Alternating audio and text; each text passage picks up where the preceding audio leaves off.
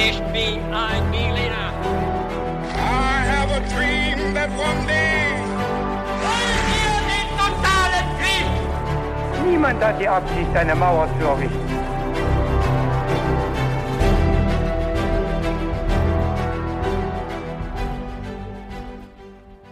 Hi und herzlich willkommen zurück zu einer weiteren Folge His2Go. Ich bin David Und ich bin Viktor. Und ich sage euch ganz kurz, wie es ablaufen wird. Victor hat eine Geschichte vorbereitet, hat mir nicht gesagt, worum es gehen wird dabei. Ich bin also ahnungslos, äh, unsere Zuhörenden auch. Und jetzt werden wir gleich rausfinden, worum es geht. Wir werden in die Folge auch einsteigen mit ein paar kniffligen Fragen zum Mitraten, die Victor mir stellen wird und allen anderen natürlich auch, wenn ihr wollt. Aber vorher, Victor, habe ich eine ganz klassische Frage an dich. Nämlich, was trinkst du zu dieser Folge? Bei mir gibt's heute ein italienisches Aperitivgetränk und zwar einen Crodino habe ich mir aufgemacht. Und was gibt's bei dir?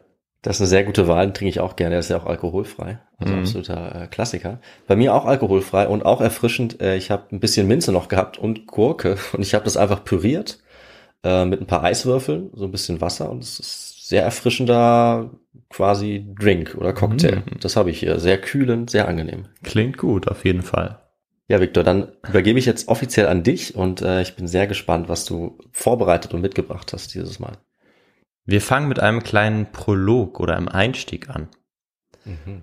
Wir schreiben das Jahr 1924. Hoch im Norden Alaskas liegt an der Pazifikküste eine kleine Stadt namens Nome.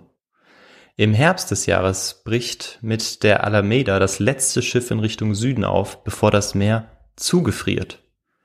1430 Menschen sind ab jetzt von der Außenwelt nahezu abgeschnitten. Für den Arzt der Stadt, Dr. Welsh, und die Bevölkerung von Nome ist das eigentlich nichts Neues. Doch bereits im Oktober sucht eine mysteriöse Krankheit die Kinder der Stadt heim. Fünf von ihnen werden ihr sogar erliegen, bevor Welsh schließlich voller Schreck feststellt, dass es sich um die hochansteckende Infektionskrankheit Diphtherie handelt. Nur mit dem Gegengift Antitoxin kann die Verbreitung einer Epidemie noch verhindert werden. Doch dieses Serum ist nur noch in geringen Mengen vorrätig und hinzu kommt, dass diese vorhandenen Einheiten auch noch abgelaufen sind. Auf der Suche nach dem einzigen Gegenmittel beginnt bei einem der kältesten Winter, die es in Alaska je gegeben hat, ein Wettlauf gegen die Zeit. Wahnsinn. Und jetzt kommen wir zu den Fragen. Und vorher vielleicht noch, David, hast du von dieser Geschichte schon einmal gehört? Victor, ich habe natürlich von der Geschichte gehört. Ähm, ich weiß sogar, glaube ich, wenn ich mich jetzt nicht total täusche, wie man die auf Englisch nennt, nämlich The Great Race of Mercy. Wenn ich da nicht falsch liege. Ich glaube, ich habe die Wikipedia-Seite schon mal angeguckt und äh, ja, steht auch auf meiner Themenliste. Oha. Ja, das sind auf jeden Fall schon mal gute Voraussetzungen, würde ich sagen. Und jetzt mal schauen, wie du bei den Fragen abschneidest. Die erste Frage lautet, welche Aussage ist korrekt? Ich gebe dir jetzt zwei Aussagen. Die erste ist, die indigene Bevölkerung Nord- und Südamerikas hat ihren Ursprung in Alaska. Oder der Hund kam erst durch die Kolonialisierung nach Amerika. Okay. Ähm, schwierig, obwohl es nur 50-50 ist.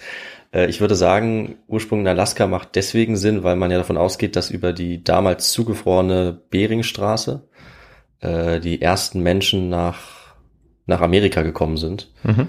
Ähm, und ich, die ist ja zwischen Russland und Nordamerika, deswegen, ja, ob es jetzt Alaska, weiß ich nicht, aber ich würde mal davon ausgehen, dass das dann stimmt, weil da eben die ersten Menschen damals in den Norden Amerikas gegangen sind, vor vielen, vielen tausenden Jahren. Mhm.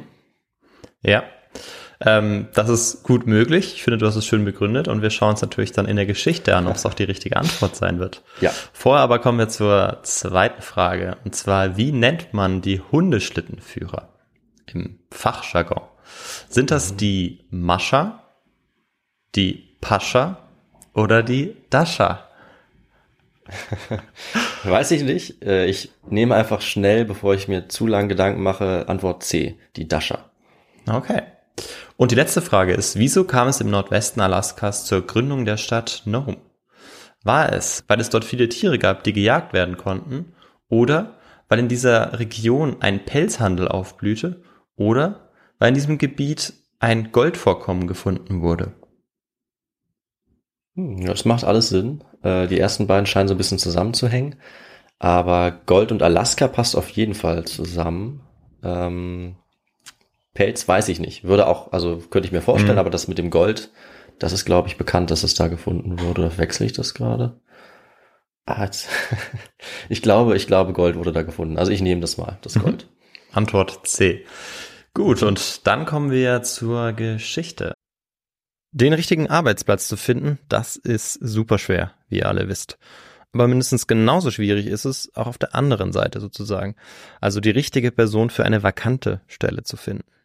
Wir bei His2Go, wir haben das Glück, mit unserer Mitarbeiterin Chiara einen Volltreffer gelandet zu haben, aber ihr wisst es vielleicht auch, ganz oft passen die Bewerbungen nicht auf die Stelle und oft bekommt man ja nicht mal mehr die Bewerbung überhaupt. Natürlich auch aufgrund des enormen Fachkräftemangels.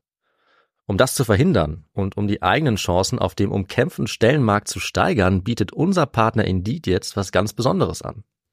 Nämlich die sogenannte Premium-Stellenanzeige. Auf Indeed.com lässt sich ganz leicht eine Premium-Stellenanzeige schalten. Die ist dann sehr gut sichtbar, sodass ihr auch mehr Bewerbungen bekommt. Insgesamt sind das durchschnittlich sogar 50 Prozent mehr Bewerbende.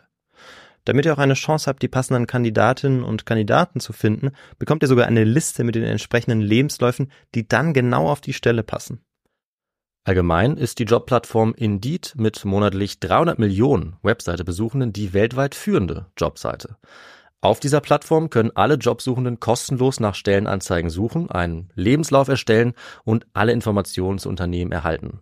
Indeed hilft damit jeden Tag Millionen von Menschen weltweit, ihre Jobs zu finden. Also startet jetzt mit dem Einstellen von Mitarbeitern auf Indeed.com slash H2G und sichert euch 75 Euro Startguthaben für die Premium-Stellenanzeigen.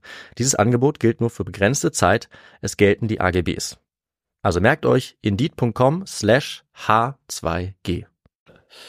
Im Herbst des Jahres 1924 war wie jedes Jahr die Hölle los in der Kleinstadt Nome. Die Alameda, ein Frachtschiff, hatte angelegt und Wintervorräte für die Bevölkerung gebracht.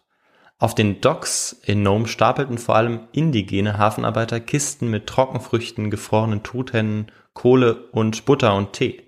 Nicht nur die 1430 Einwohner der Stadt Nome, sondern auch weitere 10.000 Menschen, die im Nordwesten Alaskas lebten, sollten jetzt damit versorgt werden. Kurze Zeit vorher hatte sich allerdings schon etwa die Hälfte der Bevölkerung von Nome auf die Socken gemacht. Sie waren mit dem letzten Passagierschiff in den Süden gereist, um jetzt einem eiskalten Winter zu entkommen. Der Arzt Curtis Welch War kannte diesen alljährlichen Exodus nur zu gut. Doch wie die vorherigen 17 Mal blieb er auch im Jahr 1924 in Nome, der zu diesem Zeitpunkt übrigens nördlichsten Stadt der Vereinigten Staaten. Der 50-jährige Welch liebte einfach die Weite und die Einsamkeit, die das Land in Alaska ihm bot. Er war kein wirklicher Freund großer Menschenmassen oder gesellschaftlicher Verpflichtungen. Und gemeinsam mit seiner Frau lebte er deshalb an einem der wohl abgelegensten Orte der Welt, kann man wahrscheinlich sagen. Im Oktober des Jahres 1924 legte die Alameda schließlich eilig ab. Eine große Menschenmenge hatte sich versammelt, um zu sehen, wie das letzte Schiff jetzt im Horizont verschwand, denn es sollte kein weiteres Schiff mehr kommen. Wenig später fror dann das Meer zu, die Beringstraße, wie du sie auch schon richtigerweise genannt hattest. Und der Nome ansässige Naturforscher Frank Dufresne sagte zum Prozess der Vereisung, das Meer wurde ein Ozean aus Eisbrei, der schwerfällig über den Sand rollt und krachend einen eisigen Überzug über alles legt, was er berührt. Von jetzt an war die Stadt von der Außenwelt nahezu abgeschnitten und nur auf einem einzigen Weg zu erreichen. Und damit weißt du, welcher Weg das gewesen ist. Ähm, über Schlittenhunde vielleicht? Ja, richtig, richtig. Ah ja. Über eine Hundeschlittenspur, die die Stadt Nome mit dem im Osten liegenden Hinterland Alaskas verband, wo auch ein Bahnhof war. Der einzige eigentlich im Norden Alaskas. Okay. In Alaska, insbesondere im Nordwesten, stellten an Schlitten gebundene Hunde das einzige, ja, richtige Transportmittel dar. Sie waren für die Post oder auch für den Transport von Werkzeug, Material und Nahrung unersetzlich. Doch bei Temperaturen, die bis auf minus 50 Grad absinken konnten, war der Verkehr auf den Trails natürlich auch im Winter deutlich eingeschränkt. Über den Winter wurde Nome zu einem richtigen Wirtschaftszentrum der Region, denn hier lagerten etliche Vorräte, die über den Sommer angesammelt worden waren. Die Bewohner Alaskas kamen hierher, um alles Mögliche zu kaufen, von Werkzeugen bis zu Gardinen und Kohle. Wer krank wurde, landete bei Welch und seinen vier Krankenschwestern im Maynard Columbus Hospital. Das Krankenhaus verfügte über 25 Betten und galt damit als die am besten ausgestattete medizinische Einrichtung im Nordwesten Alaskas. Mhm. Vor der Abreise der Alameda war Dr. Welch nochmal seine Checkliste intensiv durchgegangen, denn er wusste, dass bis zum Frühjahr kein Schiff mehr Halt machen konnte. Wattebäusche, Ether, Zungenspatel, Fieberthermometer und Medikamente, alles war wohlbehalten angekommen. Zum Glück. Doch eine Sache fehlte. Schon im Frühling des Jahres 1924 war ihm aufgefallen, dass seine Vorräte an Diphtherie-Antitoxin fast aufgebraucht waren. Kurz gesagt ein Gegengift, das gegen die Infektionskrankheit Diphtherie, die meist Kinder befällt, wirkte. Und obwohl er eine Charge bestellt hatte, hatte ihn diese nicht erreicht und war nicht in Nome angekommen. Also entweder weil man die Bestellung in Seattle schlicht nicht beachtet hatte oder weil man sie falsch ausgeliefert hatte und jetzt war sie irgendwo, aber nicht da, wo sie sein sollte. Welch war darüber natürlich überhaupt nicht erfreut, aber da es in der Region von Nome in den letzten 17 Jahren, in denen er auch hier war, nie einen einzigen Fall von Diphtherie gegeben hatte, machte er sich keine allzu großen Sorgen. Bis zum Frühjahr musste er jetzt eben ohne das Medikament auskommen. Kurz nachdem die Alameda Nome verlassen hatte, kam eine Familie mit vier Kindern in das Maynard Columbus Hospital. Sie waren aus Holy Cross angereist, einer Stadt, die sich südlich von Nome befand, nahe der Mündung des Yukon. Also vielleicht für alle, die sich so ein bisschen in Alaska auskennen. Für die anderen Yukon ist einer der äh, wichtigsten und größten Flüsse im, im Westen Alaskas. Und ja, gut zu wissen. Ja, stimmt. Kann ja sein, dass es ein paar Experten gibt. Ich kann schon mal verraten, dass äh, derjenige, der den Themenvorschlag gemacht hat, sicherlich ein Experte ist äh, für okay. diese Region oder für ganz Alaska wahrscheinlich. Ja, während ich wie in allen Geografiefragen mal wieder äh, relativ ahnungslos bin. Also ich kann diese äh, Hinweise gut gebrauchen. ja. Die Familie war natürlich nicht zum Spaß jetzt in das Krankenhaus gekommen, sondern weil das jüngste Kind, ein Mädchen, sehr krank war. Welch untersuchte das Kind und war überrascht, wie erschöpft und ausgezehrt es aussah.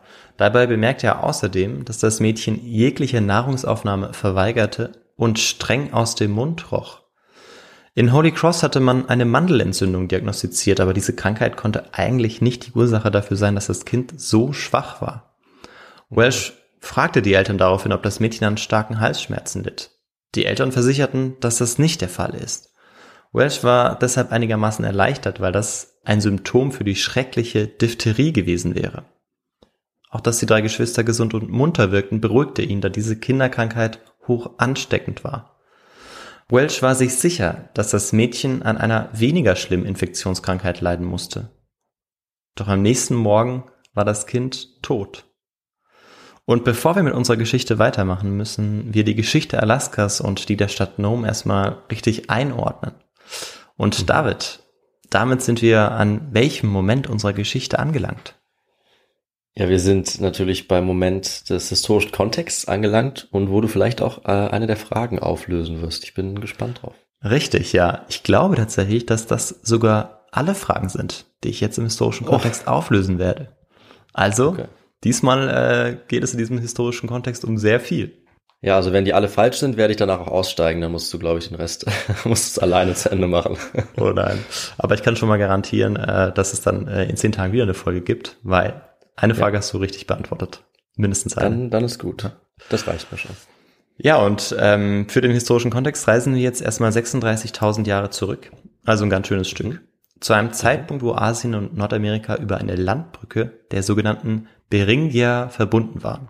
Du hast es schon richtig gesagt, äh, Russland bzw. Sibirien und ähm, die Region des heutigen Alaskas waren eben verbunden im Norden. Mhm. Der Name geht übrigens auf Vitus Bering zurück, einem dänischen Marineoffizier, der in russischen Diensten bewiesen hatte, dass Asien und Nordamerika nicht miteinander verbunden waren. Die Geschichte über den Kolumbus des Zaren wäre vielleicht sogar auch eine Folge wert. Kann man sich ja, auch überlegen. Gut. Zu dieser Zeit, also um das Jahr 34.000 vor unserer Zeitrechnung, erreichten wahrscheinlich auch die ersten Nomaden die Gegend, von wo aus sie in den Süden weiterwanderten. Sie waren es dann wahrscheinlich auch, die als erste die Landmassen des heutigen Nord- und Südamerikas besiedelten. Und damit, David, hast du bereits eine Frage richtig beantwortet.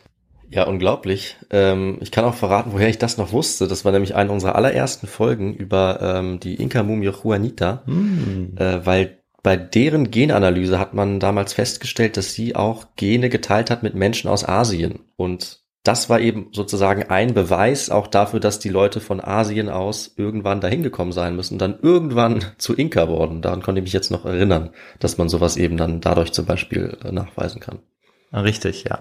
Und natürlich dieses abgegrenzte Territorium Alaska hat es damals als solches nicht gegeben. Die Landmassen sahen natürlich anders aus. Hm. Aber eben über diese Straße, über dieses Beringia, die heutige Beringstraße, wo sich eben damals Landmassen befanden, dort kamen dann die ersten Menschen nach Amerika. 26.000 Jahre später, also vor 10.000 Jahren, stieg nach dem Ende der letzten Eiszeit der Meeresspiegel und Beringia, der einzige Landweg zwischen Asien und Amerika, wurde überspült. Daraufhin entstand eine 85 Kilometer breite Meerenge zwischen Alaska und Sibirien, die heute auch als Beringstraße bekannt ist. Und jetzt machen wir einen großen Satz in die zweite Hälfte des zweiten Jahrtausends nach unserer Zeitrechnung. Mhm. Ab dem 17. und vor allem 18. Jahrhundert stritten und kämpften die Spanier, Briten, das russische Zahnreich und auch die 1776 unabhängig gewordenen Vereinigten Staaten um das Landstück im Nordwesten Nordamerikas. Dabei behielt das russische Zahnreich letztlich die Oberhand und kolonisierte Alaska bis Mitte des 19. Jahrhunderts. Dann aber, weil man die Wirtschaftlichkeit des Landes in Frage stellte, kam es zu einem der billigsten Landverkäufe oder Käufe der Geschichte. Wie äh, viele wahrscheinlich auch wissen. Für einen Preis von nur 4,74 Dollar pro Quadratkilometer kaufte die USA eine Landfläche, die viermal so groß ist wie Deutschland. Die indigenen Völker Alaskas juckte das alles zunächst ziemlich wenig. Sie lebten seit Jahrtausenden in den Bergen, an den Flüssen oder Küsten Alaskas und sie hatten sich optimal an die widrigen Bedingungen angepasst und trotzten den eisigen Temperaturen. Ihr Leben war vor allem durch die Jagd und die Verarbeitung der erlegten Tiere bestimmt. Mit ihren Schuhen und ihrer Kleidung aus Fell und Leder konnten sie sich selbst bei niedrigsten Temperaturen im Freien bewegen. Zu den Tieren, die sie jagten, gehörten Robben, Eisbären, Rentiere, Karibu oder Wale. Doch diese Jagd war nur möglich, weil die Menschen einen Helfer hatten. Und wen könnte ich damit meinen, David? Das kann nur der treueste Helfer sein, der Hund. So ist es, der treueste Helfer. Und der Hund, den gibt's schon deutlich länger äh, als das, worauf die Frage abgezielt hatte, nämlich dass die Hunde mit der Kolonisation nach Amerika gekommen waren. Sie waren wahrscheinlich schon mit den Menschen über die Beringia, also mit den ersten Menschen, die nach Amerika gekommen waren, über die Beringia nach Alaska gekommen. Einer der ältesten überlieferten Funde eines Hundeknochens stammt aus Alaska und wird auf ein Alter von 10.150 Jahren geschätzt. Wann genau der Mensch damit anfing, Wölfe zu zähmen und damit den Beginn einer Entwicklung zum Hund einzuleiten, ist aber nicht auszumachen. Die Schätzungen von Experten liegen da auch sehr weit auseinander. Also einige sagen, dass es vor 15.000 Jahren der Fall äh, gewesen ist, andere vor 100.000 Jahren. Die typischen Schlittenhunderassen erschienen aber erst später, wahrscheinlich gegen 100 vor unserer Zeitrechnung. So viel auf jeden Fall dazu. Für die indigene Bevölkerung Alaskas wurde der Hund so etwas wie der sechste Sinn. Mit ihrer Spürnase, ihrem Gehör und ganz allgemein ihrem Instinkt konnten sie die wilden Tiere viel schneller aufspüren als der Mensch. Als der Naturforscher und Ethnologe E.W. Nelson 1887 auf eine indigene Familie trifft, notiert er, ohne Hund wäre der größere Teil der vielköpfigen Eskimo-Familie, welche die öde Nordküste Amerikas besiedelt, nicht in der Lage, in der von ihr gewählten Heimat zu existieren. Bald wurden die Hunde auch als Zugtiere verwendet. An sogenannten Geschirren, also Lederriemen, die man um ihre Brust legte, zogen sie bis zu 300 Kilo schwere Robben in die Dörfer und Hütten. Etwa um das erste Jahrtausend entstanden dann auch die ersten Schlitten, also wird zumindest vermutet. Für die indigene Bevölkerung war es wichtig, dass sie sich schnell fortbewegen konnten, da sie ja nomadisch lebten und immer dem Nahrungsangebot folgen mussten. Im 18. und 19. Jahrhundert trafen sie dabei manchmal auf europäische Abenteurer und Entdeckungsfahrer, die zu ihrer Verwunderung lieber Rindfleisch aus Dosen als frisches Robbenfett aßen. Und außerdem trugen sie auch lieber Wollmäntel anstatt Pelzparkas. Die Europäer fühlten sich mit ihrer modernen Technologie der indigenen Bevölkerung überlegen und hielten ihre Nahrung und ihre Ausrüstung für geeigneter.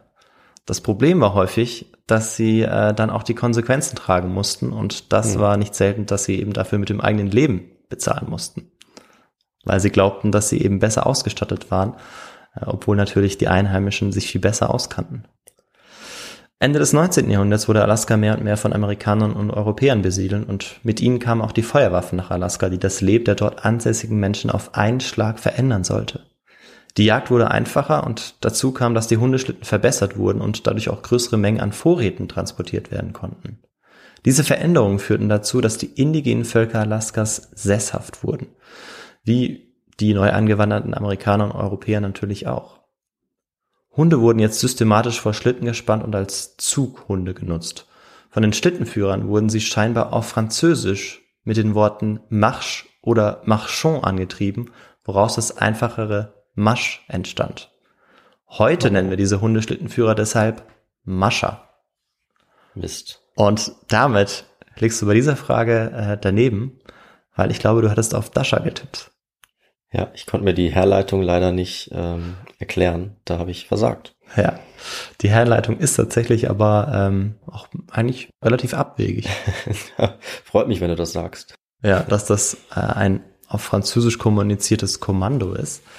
Ähm, aber das äh, war tatsächlich damals wohl gängig, dass man eben das benutzte und dass man Französisch ja. auch teilweise mit den Hunden sprach. Ja, das Gespann wurde dann äh, von einem oder zwei sogenannten Leadern oder Leithunden angeführt und diese waren meist die klügsten des Gespanns und auch so die wichtigsten. Hinter äh, ja, diesen Leadern oder diesem einen Leithund folgten dann mehrere Paare von sogenannten Swing Dogs. Und direkt vor dem Schlitten wurden die sogenannten Wheel Dogs gespannt. Und David, was meinst du war die Eigenschaft dieser Wheel Dogs? Die Wheel Dogs, also ich finde die Namen, äh, finde ich ganz witzig. Ähm, ja, Wheel, das ist ja vermutlich Englisch für ähm, Rad. Ich habe aber keine Ahnung, was das jetzt bedeuten könnte. Also vielleicht haben die irgendwie die Richtung ähm, eingeschlagen, wenn der Schlitten abgebogen ist. Nee, äh, leider nicht. Aber ist eigentlich auch eine schöne Idee. Die Wheel Dogs, ich glaube, die hießen auch deshalb so, weil sie eben direkt vor den Wheels quasi gespannt waren. Ach so, ja. Ähm, also nicht ganz, weil es keinen richtigen Wheel gab, aber eben vor dem Schlitten. Ja. Und sie waren die größten und kräftigsten Tiere. Okay. Der Mensch war auf jeden Fall auf den Hund angewiesen und ähm, ja auch andersherum, so dass man es sich nicht erlauben konnte, die Hunde jetzt schlecht zu behandeln. Also sie nahmen äh, in Alaska eine sehr partnerschaftliche Rolle oder Stellung ein und bekamen auch sehr viel Zuneigung zugesprochen. Und ähm, ja, trotz ihrer unglaublich anstrengenden Aufgabe, eben diese Schlitten zu ziehen, waren sie keineswegs bloß unterwürfige Helfer.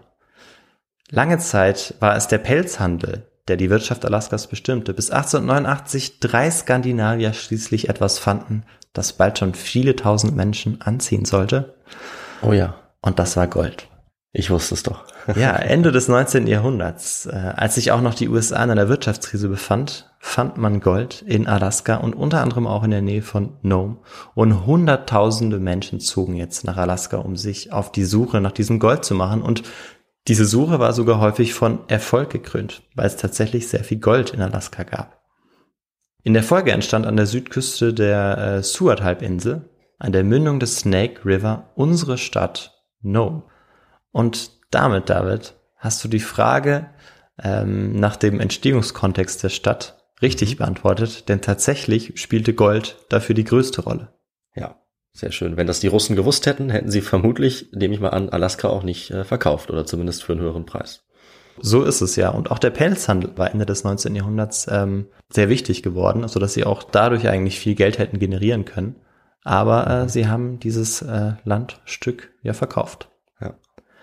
Die Stadt, äh, die äh, zwei Grad südlich des Polarkreises liegt, also wir sehen sehr, sehr weit im Norden, ist jetzt in der Anfangszeit wahnsinnig schnell gewachsen, weil da eben zig Leute kamen, um sich auf Goldsuche zu begeben. Anfang des 20. Jahrhunderts waren es dann unglaubliche 20.000 Menschen, die in Nome lebten.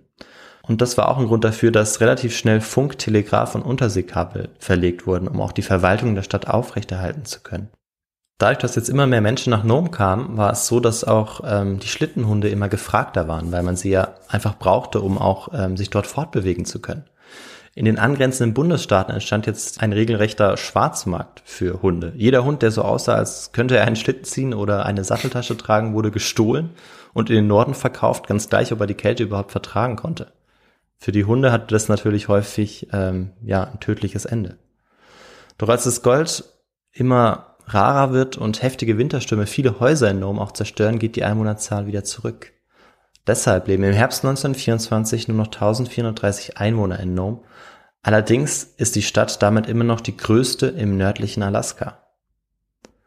Obwohl es zwischen Indigenen und Europäern viele Mischehen gibt, war das gemeinsame Zusammenleben nicht unbedingt von Toleranz und Akzeptanz geprägt.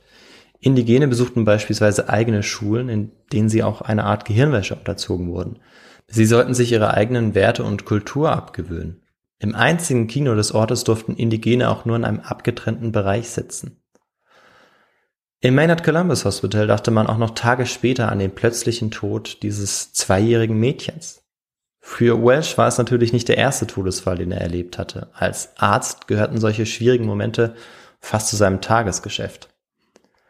Doch erstaunlicherweise hat es nach der Abreise der Alameda weitere Fälle einer angeblichen Mandelentzündung gegeben. Er und seine Krankenschwestern konnten sich das einfach nicht erklären, woher diese Fälle jetzt kamen und ja, wer oder was diese Fälle ausgelöst hatte. Auch am Morgen des 24. Dezember, also an Heiligabend, hatte der Arzt wieder ein krankes Kind vor sich liegen. Dieses Mal ein siebenjähriges Mädchen namens Margaret Solvey Aid. Wieder vermutete er eine Mandelentzündung. Aber dass so viele Kinder Erkältungen hatten, bereitete dem Arzt Kopfzerbrechen. Am 28. Dezember erhält Welch die Nachricht, dass das kleine Mädchen dann auch gestorben ist. Eine Obduktion wird ihm von den Eltern des Kindes verwehrt. Doch wenig später, im Januar 1925, kommen zwei weitere Todesfälle hinzu und allmählich beschleichen Welsh die schlimmsten Befürchtungen. Am Nachmittag des 20. Januar, einem Dienstag, spitzt sich die Lage dann zu. Bei seinem Patienten, dem dreijährigen Billy Barnett, hat sich neben den geschwollenen Lymphknoten und Fieber ein neues Symptom entwickelt. Dicke graue Wundstellen auf Nasen- und Rachenschleimhaut, die furchtbar rochen. Ein Symptom, das verdächtig nach Diphtherie aussah. Aber Welsh musste sich absolut sicher sein, bevor er tatsächlich eine solche Diagnose stellte, denn wenn er das tun würde, würde er damit die ganze Stadt natürlich in Panik versetzen. Hm. Doch was ist eigentlich diese Krankheit genau? Also Diphtherie ist eine Infektionskrankheit, die vor allem im Kindesalter auftritt.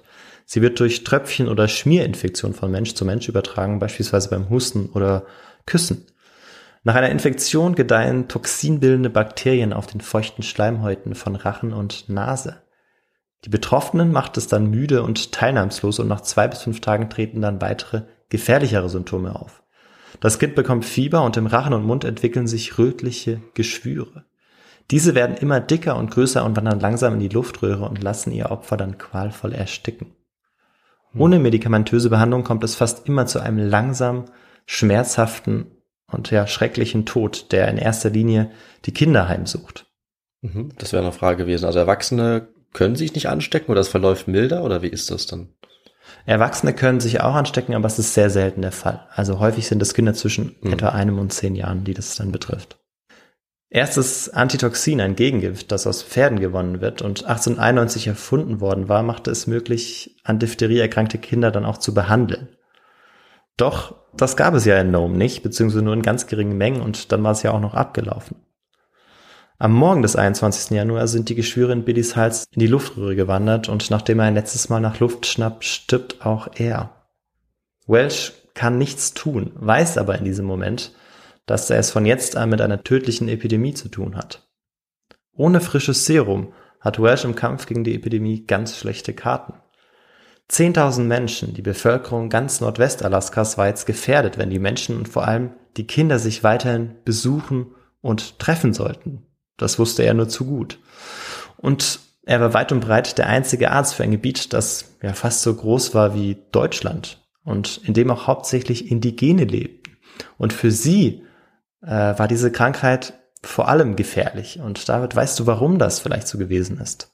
Ähm, kann ich nur spekulieren. Ähm, ich würde jetzt darauf tippen, dass es dann auch wie bei ja, Kontakten oft zwischen Gruppen, die, die keine Kontakte vorgehabt haben, daran liegt, dass sie keine Resistenzen hatten für eine Krankheit, die vielleicht irgendwie verbreiteter war bei der ähm, Bevölkerung, die mit diesem Schiff angekommen ist, dass die vielleicht ein bisschen resistenter waren. Ja, also ähm, ganz ähnlich. Häufig war es so, dass diese Infektionskrankheiten, dass ähm, die ja auch wie bei anderen Krankheiten, beispielsweise wie Typhus, dass sie viel verheerendere Auswirkungen auf die indigene Bevölkerung hatten, weil es Krankheiten waren, die sich vor allem in, in einem Raum bildeten, wo viele Menschen aufeinander lebten, so dass sich bei den Europäerinnen und Europäern stärkere Abwehrkräfte entwickelt hatten. Ja. Ähm, bereits im Jahr 1918 waren 50 Prozent der indigenen Bevölkerung Alaskas einer Grippeepidemie zum Opfer gefallen, während nur acht Prozent der eingewanderten Bevölkerung daran gestorben war. Also um mal Zahlen zu nennen.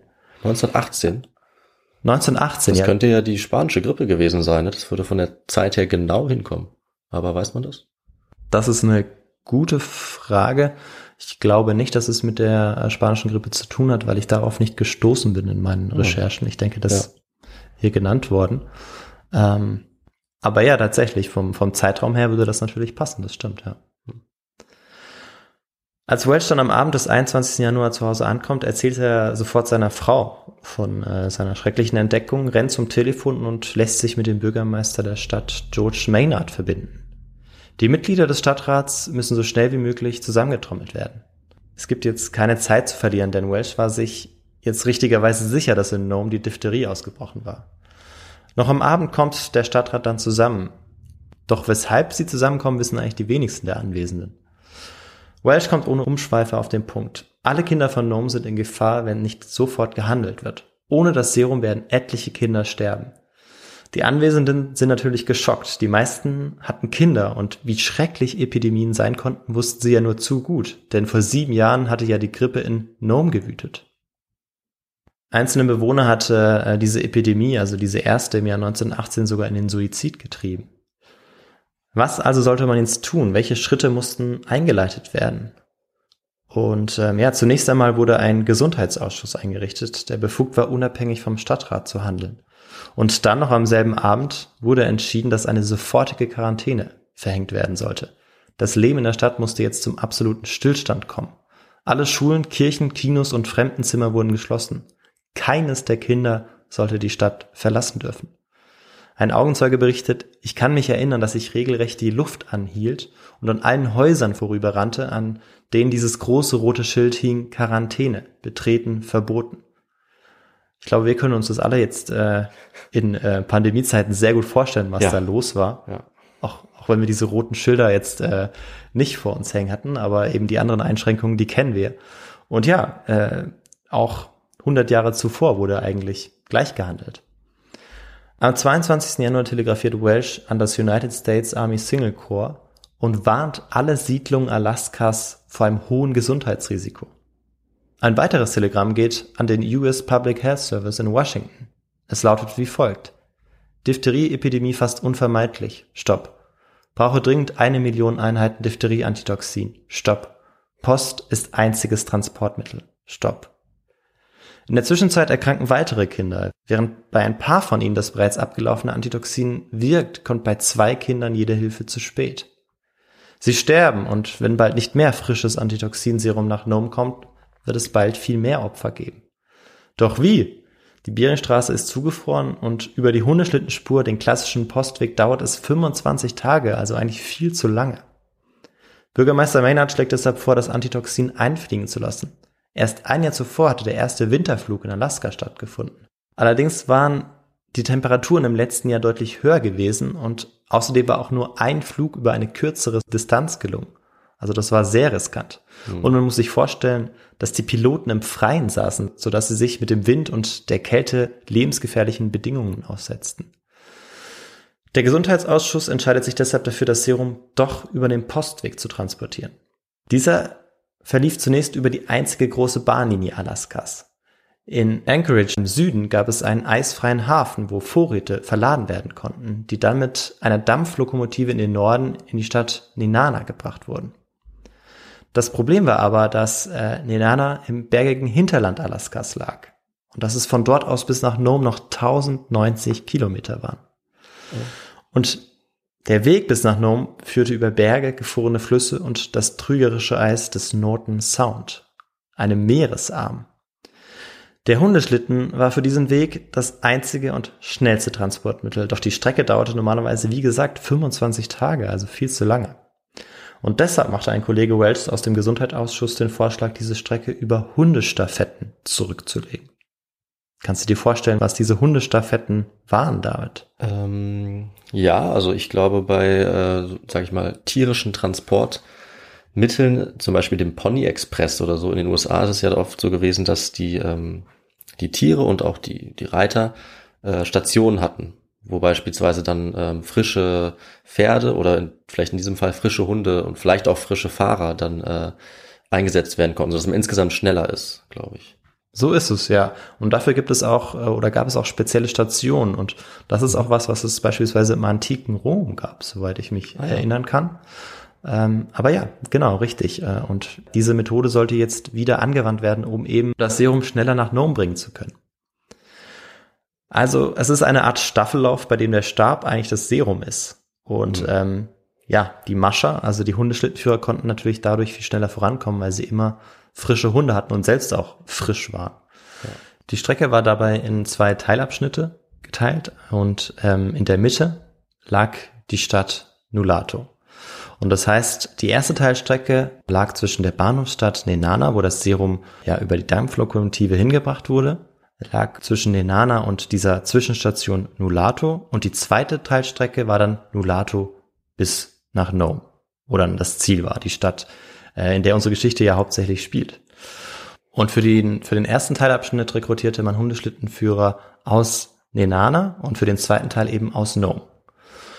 Und ähm, die Hundeschlittenführer aus Nome sollten dann die Medikamente in Nulato in Empfang nehmen und eben dann nach Nome zurückbringen.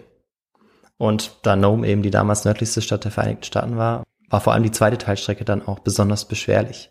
Mhm. Währenddessen wurden entlang der amerikanischen Westküste Antitoxineinheiten gesammelt und nach Seattle geschickt. Von dort aus sollten sie dann auf Schiffen in einen eisfreien Hafen im Süden Alaskas gebracht werden und von Anchorage aus mit dem Zug nach Nenana gebracht werden. Aber das nächste erreichbare Schiff, die uns bekannte Alameda, befand sich gerade auf hoher See. Es würden also noch Tage vergehen, bis die Lieferung am Bahnhof in Anchorage eingehen würde. Doch überraschenderweise hatte man in dieser Kleinstadt, die heute ähm, ja die größte Stadt oder die Hauptstadt quasi Alaskas ist, also Anchorage, 300.000 Einheiten Antitoxin ausfindig gemacht. Man hatte also endlich mal äh, ein bisschen Glück in, in dieser schlimmen Krisenzeit jetzt. Diese Einheiten würden zwar nicht gänzlich ausreichen, aber bis zum Eintreffen der Hauptlieferung könnte die Epidemie damit in Schach gehalten werden. Am Dienstag, dem 27. Januar, warteten dann die besten Mascher der Region um Nulato ungeduldig auf die Ankunft des Zuges. Die meisten von ihnen gehörten zum indigenen Volk der Athabasken, die vor allem im Inland Alaskas lebten und sich äh, mit Hundeschlitten äh, sehr gut auskannten. Inzwischen war fast neun Uhr abends und die Lokomotive hatte die Hafenstadt Anchorage mit dem neun Kilo schweren Päckchen vor fast 24 Stunden verlassen und musste jetzt jeden Augenblick eintreffen. Wenig später war es dann soweit. Die Dampflokomotive traf ein und noch bevor der Zug zum Stillstand gekommen war, wurde das Serumspaket eilig zum Hundeschlittenführer der ersten Wegstrecke gebracht. Und das war Bill Shannon. Doch Bill hatte das Pech, dass es in dieser Nacht extrem kalt war und seine Vorgesetzten rieten ihm jetzt, dass er doch bis zum Morgen warten sollte. Bill dachte aber nicht daran, in Nenana zu verharren. Bei rekordverdächtigen minus 52 Grad und fast vollständiger Dunkelheit machte er sich auf den Weg in das 84 Kilometer entfernte Tolavana. Mit seinem Schlitten fuhr er jetzt durch unebenes Gelände und über gefrorene Flüsse und das war auch bei diesen Temperaturen nicht ganz ungefährlich. Denn es war ja immer noch fließendes Gewässer, auch wenn es zu diesem Zeitpunkt gefroren war. Aber man wusste nie so genau, wie, ja, wie stark es gefroren war und wie sicher man auf diesem Gelände war. Normalerweise brauchte man zwei Tage mit Übernachtung für diese Strecke, aber Shannon hatte nur einen Tag. Nach vier oder fünf Stunden spürte er, wie die Kälte in ihm aufstieg. Um seine Beine warm zu halten, hielt er das Gespann an, stieg vom Schlitten ab und fing selbst an zu laufen. Also neben seinen Hunden sozusagen. Ja, Aber das funktionierte nur eine Weile, weil äh, schnell wurde er müde und auch benommen und damit wusste er auch bald, dass er eigentlich an Unterkühlung litt. Er musste aber unbedingt durchhalten und zumindest bis nach Minto kommen, der Zwischenstation, egal wie schwach er dann sein würde. Er durfte einfach die Kontrolle über sich und auch über das Gespann nicht verlieren. Dann sechs Stunden später um drei Uhr morgens erreicht er das Roadhouse in Minto, also eine Zwischenstation, ein Rasthaus. Seine Hunde hatten zu diesem Zeitpunkt bereits blutverschmierte Mäuler und er auch mehrere schwarze Stellen im Gesicht. In Minto wärmt er sich jetzt auf, trinkt Kaffee und isst auch ein wenig. Und nach vier Stunden zieht er dann aber schon weiter, denn er muss so schnell wie möglich nach Tolovena. 35 Kilometer fehlen ihm dafür noch. Drei seiner Hunde sind jetzt nicht mehr in der Lage, ähm, ja, den Schlitten weiterzuziehen. Sie ähm, hatten Lungenblutungen bekommen. Um 7 Uhr vormittags bricht er dann mit seinen restlichen Hunden auf. In Nome wurde derweil eine zweite Staffel losgeschickt, die in Nulato, der Kleinstadt, die auf halber Strecke lag, das Serum ja entgegennehmen und an ihr Ziel bringen sollte. Staffel ist allerdings viel zu viel gesagt, denn man schickte zunächst nur einen Hundeschlittenführer. Doch er galt damals als einer der besten seiner Zeit und hatte mit seinem Leithund Togo bereits zig Hundeschlittenrennen gewonnen. Sein Name war Leonhard Sepala. Alleine sollte der unermüdliche und kräftige Mascher die zweite Teilstrecke von 507 Kilometern absolvieren und das Serum nach Nome bringen. Shannon kam schließlich völlig entkräftet und mit zig schwarzen Flecken im Gesicht um 11 Uhr morgens in Tolovana an. Er hatte es geschafft, diese Strecke eben zu überbrücken, aber er hatte an Erfrierungen gelitten, die ihn bis an sein Lebensende zeichnen sollten. Das Serum gab er jetzt an den nächsten Mascher weiter. Bei den Übergaben war es ganz wichtig, dass man das Päckchen jedes Mal ein bisschen aufwärmte. Denn es war wichtig, dass die Ampullen, in denen sich das Serum befand, dass die nicht zu kalt wurden. Denn äh, die Gefahr, dass sie dann sprangen bzw. kaputt gingen, war sehr hoch. Und das war natürlich äh, der Supergau gewesen. Bei immer noch minus 49 Grad wurde jetzt das Serum durch die Wildnis von Alaska weiter transportiert. In Nome wurden die Sorgenfalten von Welsh aber immer größer. Das alles ging einfach nicht schnell genug. Die Epidemie hatte sich am 29. Januar, dem dritten Tag der Staffette, dramatisch verschlimmert. Das vorhandene Antitoxin, das nach sechs Jahren nur noch schwach wirkte, war jetzt fast vollständig aufgebraucht. Und mit 30 Patienten war die Kapazität seines Krankenhauses eigentlich auch längst überschritten. Welsh musste quasi Gott spielen und entscheiden, wer die potenziell lebensrettende Arznei erhielt und wer nicht. Dieses Drama wurde wie kaum ein anderes Ereignis auch medial zu einem Dauerthema. Vor allem als jetzt Ende Januar die Temperaturen im Nordosten der Staaten auf ein Rekordtief fielen, beispielsweise in New York auf minus 20 Grad. Die Bewohner glaubten sich eine ungefähre Vorstellung von den Zuständen in Alaska machen zu können und wie die Mascher ihre Hunde bei minus 50 Grad und Schneesturm durch die Wildnis jagten. Die Zeitungen titelten in den ganzen Vereinigten Staaten eigentlich Wettlauf nach Nome, Hunde gegen den Tod oder Rennen gegen den Tod. In Nome kam der Gesundheitsausschuss nochmal zusammen. Man überlegt jetzt, wie man vielleicht noch weitere Stunden oder sogar Tage gewinnen könnte. Und letztlich entschied man sich dafür, auch für die zweite Hälfte des Weges eine richtige Staffel bereitzustellen, die aus mehreren Hundeschlittengespannen bestehen sollte. Mhm.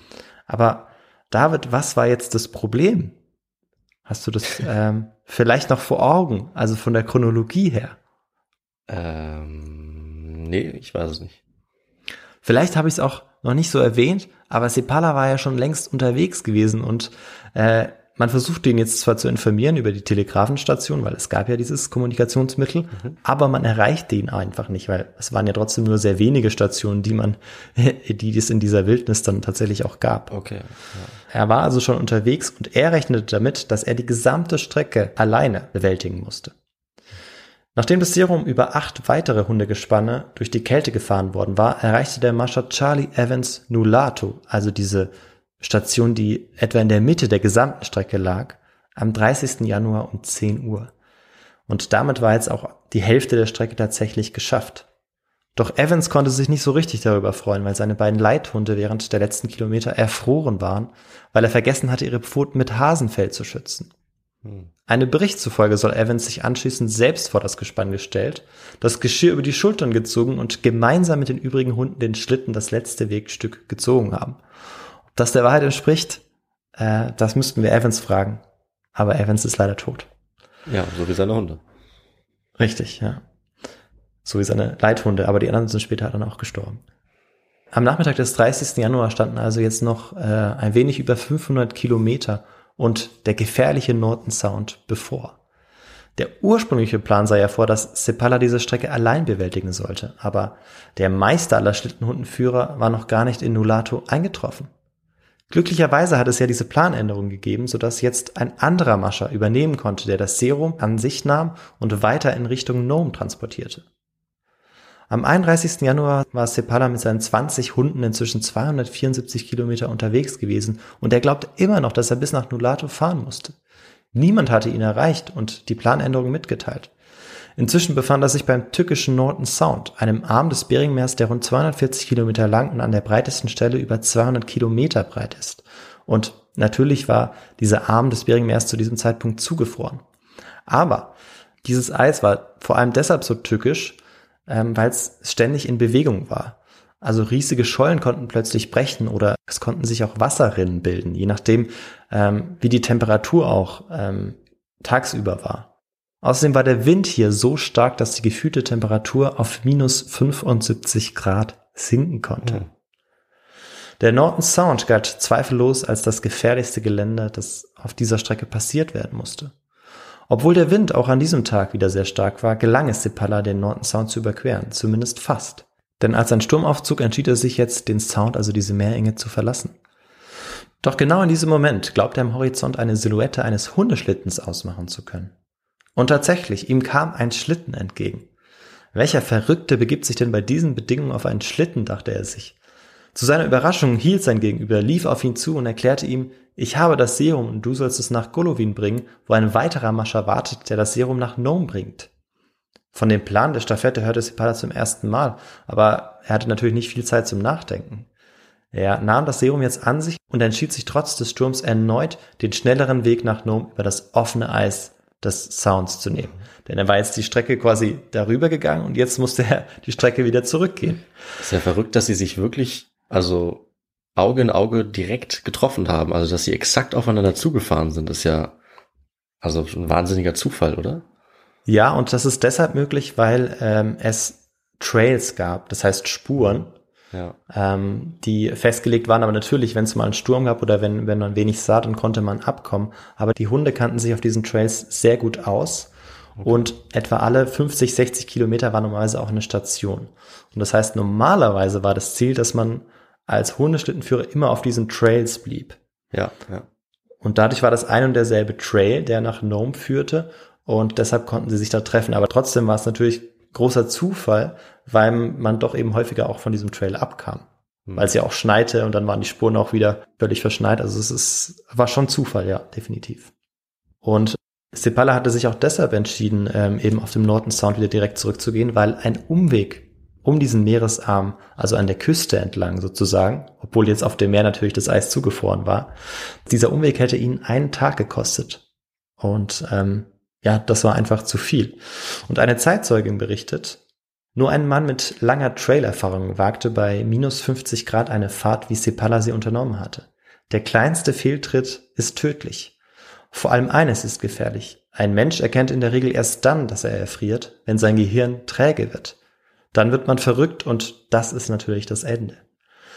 Doch Sepala trotz den Widrigkeiten und Windgeschwindigkeiten von bis zu 105 kmh und erreicht tatsächlich die andere Seite des Sounds. Er hatte 135 Kilometer mit einer Durchschnittsgeschwindigkeit von 13 kmh zurückgelegt.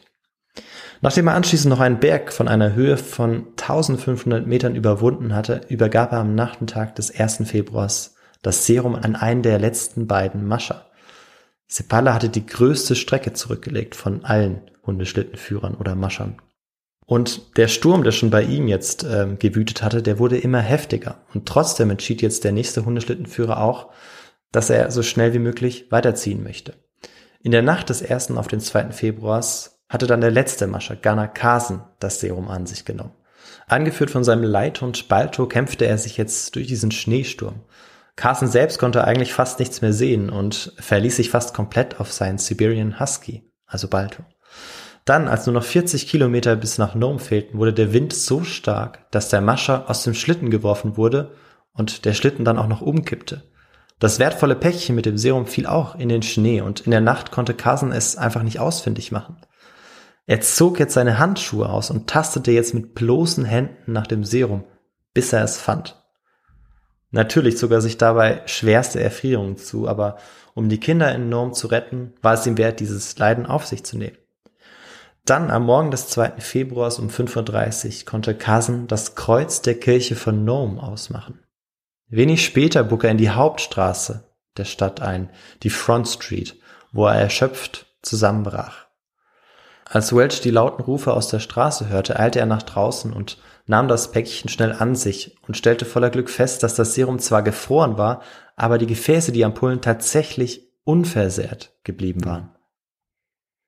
Dr. Welch und seine Krankenschwestern behandelten die vielen Patienten jetzt mit dem Serum und konnten so etliche Kinder retten. Aber die Menge an Antitoxin, dem Serum, reichte ja trotzdem noch nicht aus. Sie brauchten mehr Einheiten. Und über Seattle traf dann am 7. Februar die große Lieferung ein und einen Tag später startete eine zweite Hundeschlittenstaffel, die unter ähnlich schweren Bedingungen das Serum nach Nome brachte. Das erzähle ich jetzt aber nicht nochmal von vorne. Am Samstag, dem 21. Februar, zwei Wochen nachdem Carson mit dem Serum in Nome eingetroffen war, wurde die Quarantäne aufgehoben. Die Ausbreitung der Epidemie konnte tatsächlich verhindert werden und die Krankheit war mit der ausreichenden Menge an Antitoxin kontrollierbar und auch behandelbar geworden. Und zur Feier des Tages gab das Kino dann kostenlose Filmvorführung.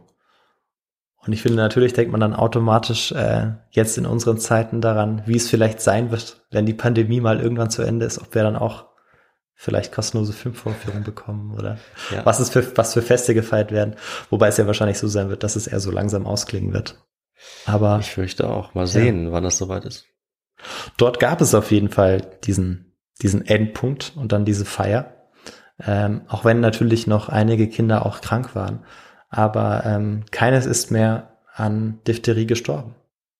Alle an den Staffeln beteiligten Maschern bekamen jetzt ein persönliches Dankeschreiben vom US-Präsident Calvin Coolidge. Zeitungen veranstalteten jetzt Spendenaktionen für die Mascher und auch für ihre Hunde. Balto, der Leithund des letzten Gespanns, wurde zu einer Berühmtheit. Und ich finde, dass in dieser Geschichte nicht ein Mensch, sondern ein Tier so berühmt wurde, ist äh, schon ziemlich einzigartig. Ja. Oder einmalig, oder David? Auf jeden Fall. Also ich freue mich jetzt auch doch über den Abschluss, weil eben ja man zwischendurch ja die ganze Zeit dann hört, dass doch so viele Hunde dabei gestorben sind. Ähm, hm. Hätte ich jetzt nicht gedacht, dass wenigstens diese Opfer auch der Hunde äh, gewürdigt werden. Finde ich schön irgendwie. Ja, finde ich gut. Ja. Ja, und ähm, ja, wir hatten ja schon ab und zu mal Tiere, die in unseren Folgen vorkamen, aber ähm, Sie wurden jetzt nicht immer unbedingt als Helden gefeiert, erinnere ich mich. Ja, selten tatsächlich, ja. ja sie waren dann äh, zumindest in der einen Folge eher der, der Feind. Auf, das hatten der, wir auf jeden Fall, ja. Der Angst eingeflößt hat. Ja. ja, genau. Ja, und Balto bekam jetzt auch einen Brief nach dem anderen zugeschickt. Also ähm, wahnsinnig viel Fanpost äh, bekam er jetzt. Und äh, nach seinem Tod im Jahr 1933 wurde er dann präpariert und im Cleveland Museum of Natural History ausgestellt, wo er zumeist immer noch zu sehen ist. Sepala aber hat sich Zeit seines Lebens eigentlich darüber aufgeregt, dass nicht sein Hund, der eine viel größere und schwierigere Strecke zurückgelegt hatte, äh, ja dieselbe Ehre zuteil wurde. Ähm, aber es war eben Carsons Hund, der zum Medienheld wurde und daran konnte Sepala auch später nichts mehr ändern. Wahrscheinlich eben auch, weil Balto auch der letzte Hund war, der äh, eingetroffen ist in Nome und Sepala ja nur diese eine Wegstrecke gemacht hatte. Allerdings eben über diesen Norton Sound, dem schwierigsten Teil.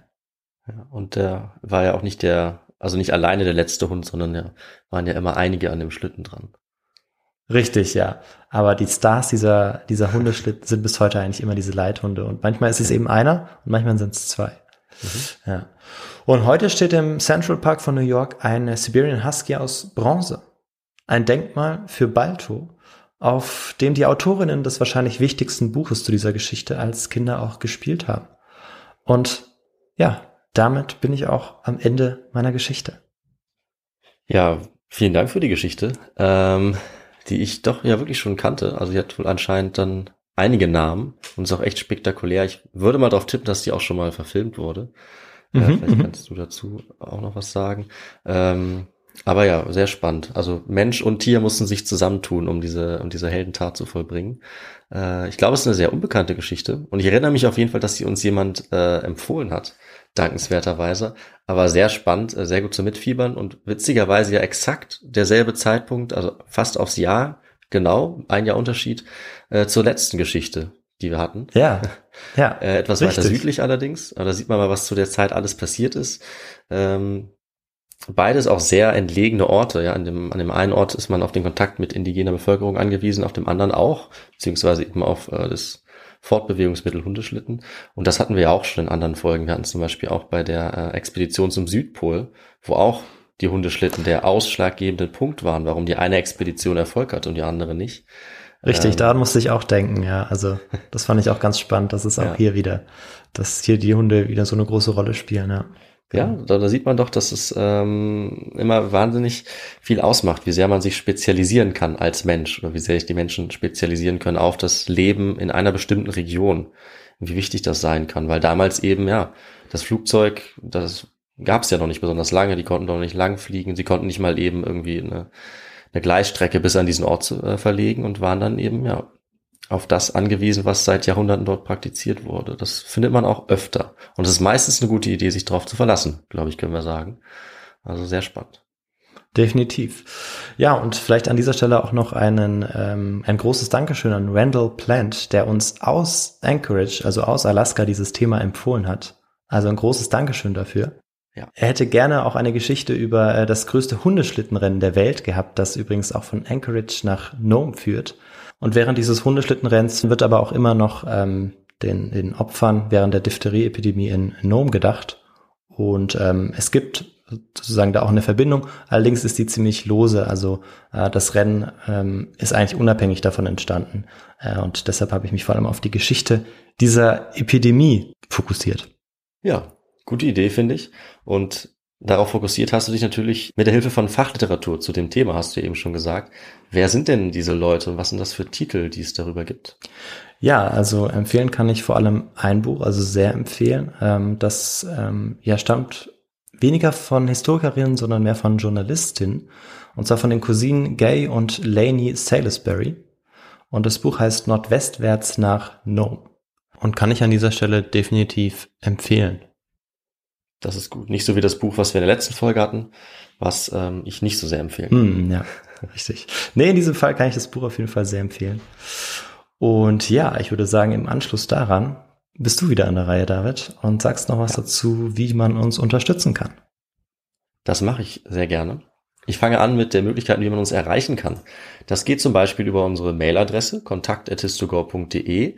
Es würde auch über unsere Website gehen, histogor.de. Da kann man uns schreiben über das Kontaktformular. Dann sind wir natürlich auch auf ein paar sozialen Medien präsent, also beispielsweise YouTube, Instagram oder Twitter. Da könnt ihr uns gerne folgen, mit uns in Kontakt treten. Wir posten da äh, regelmäßig. Dann könnt ihr uns überall dort hören, eigentlich, wo ihr wollt. Also Spotify, Apple Podcasts. Und wenn ihr uns da folgt und uns bewertet, hilft uns das auch enorm, was die Sichtbarkeit angeht. Ihr könnt uns auch weiter unterstützen äh, finanziell, indem ihr auf unserer Webseite Merchandise kauft also vielleicht eine His2Go-Tasse, ein His2Go-T-Shirt, ein His2Go-Beutel. Wir haben alles da. Ihr könnt uns auch gerne äh, finanziell unterstützen über eine Überweisung. Das geht auch über unsere Webseite oder per PayPal. Das hilft uns eben, den Podcast weiter am Laufen zu halten, weiter auszubauen. Und da bedanken wir uns wie immer bei allen sehr, die uns geschrieben haben, die uns äh, unterstützt haben. Und äh, die, die uns gespendet haben, haben natürlich auch wie immer einen Platz auf unserer Hall of Fame verdient auf der Website. Und Victor, ich glaube, wir sind damit hier fertig mit diesem Abschnitt. Ich glaube, ich habe alles erwähnt. Ist so ist es, so ist es. Du hast alles erwähnt. Ähm. Und dann wird es Zeit, dass wir uns in der nächsten Folge vielleicht in ein anderes Jahr begeben als 1924, 25. Da werde ich mir was einfallen lassen. Vielleicht auch eine andere Region als äh, Amerika. Ich schaue mal, was ich dann für uns hab. Äh, und bis dahin wünschen wir, würde ich sagen, jetzt auch mit dem Thema allen, die gerade in Quarantäne sind, die irgendwie krank sind, ja, allen die vielleicht äh, auf bessere Zeiten hoffen oder die bald hoffentlich wieder gesund werden, eine schnelle und angenehme Genesung. Und bis dann sehen wir uns in zehn Tagen. Macht's gut. Ciao. So ist es. Bis dann. Tschüss.